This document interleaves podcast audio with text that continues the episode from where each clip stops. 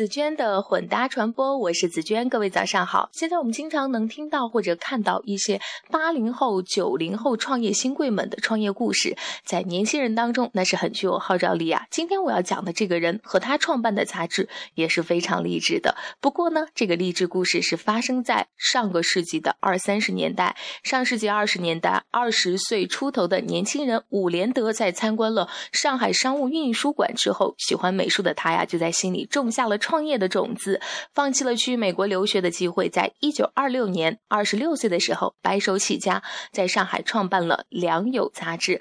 那这本杂志呢，是一本以图片为主、大众化而又便宜的时尚刊物，创刊号就卖出了七千册。那作为民国时期最具有代表性的大型综合画报，直到一九四五年十月，《良友》杂志才停刊。那是一共出版了二十年，正式出刊呢是一百七十二期。那基本上是每月一期，那最高时候的销量是每个月的销量达到了四万多本。那这本杂志无论是内容、版式还是品牌营销，都具有开拓性的影响。在上个世纪三四十年代的时候啊，良友画报。发行到了七十多个国家，那全世界有华人的地方就有良友画报，可以说它的这个品牌影响是遍布世界各地。那为什么这一本八十多年前的时尚杂志这么火爆呢？它是怎样让自己的品牌具有影响力的？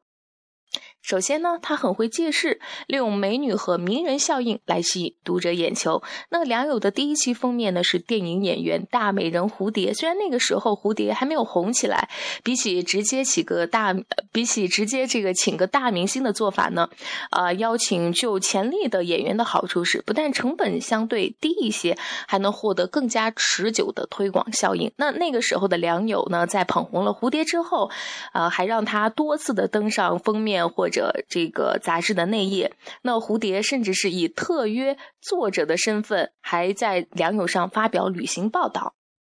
那除了蝴蝶之外呢，登上良友封面的还有其他一些电影明星或者是社会名媛等等，像电影明星阮玲玉、社交名媛陆小曼，以及这个《色戒》里边王佳芝的原型郑平如等等，也都是封面的常客。那除了美女封面之外，良友还邀请社会名人题写刊名，包括蔡元培、胡适、马君武等等。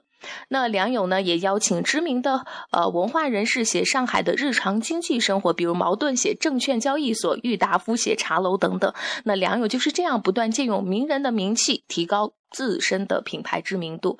其次呢，作为一款媒介产品，良友有着比较清晰的市场定位，这也是媒介品牌建构的重要一步。那良友杂志的读者定位是民国时期的小资阶层，那在那个时候呢，是有一定经济能力的小众读者群。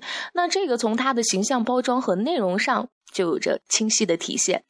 啊，良友无论是封面设计还是版式和纸张，它都会精益求精，力求成为当时印刷的最为精美的一本杂志。那良友的内容呢，是就国内外政坛风云人物的介绍，还有游记、中外体育、中外电影、明星行踪以及。都市日常生活指南等等。那后来呢？他还策划了名人生活回忆录、现代成功人物自述等等栏目，听起来都是非常的励志。那为了扩大品牌影响力呢，不断提高品牌的知名度，梁勇也是非常注重事件营销的，在广告的选择上也是很有讲究的。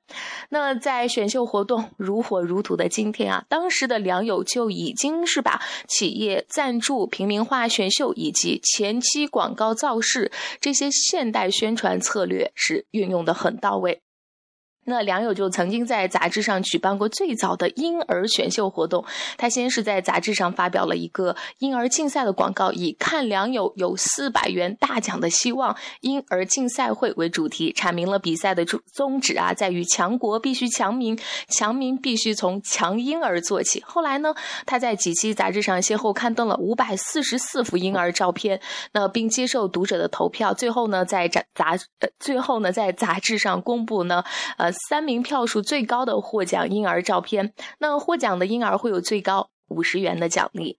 那选择时尚杂志的读者呢，很大一部分也是时尚杂志刊登的广告产品的消费者。那选择合适的广告呢，对于杂志来说就很重要，这个匹配度是非常重要的。那良友呢，刊登过百货公司、人寿保险、照相器材。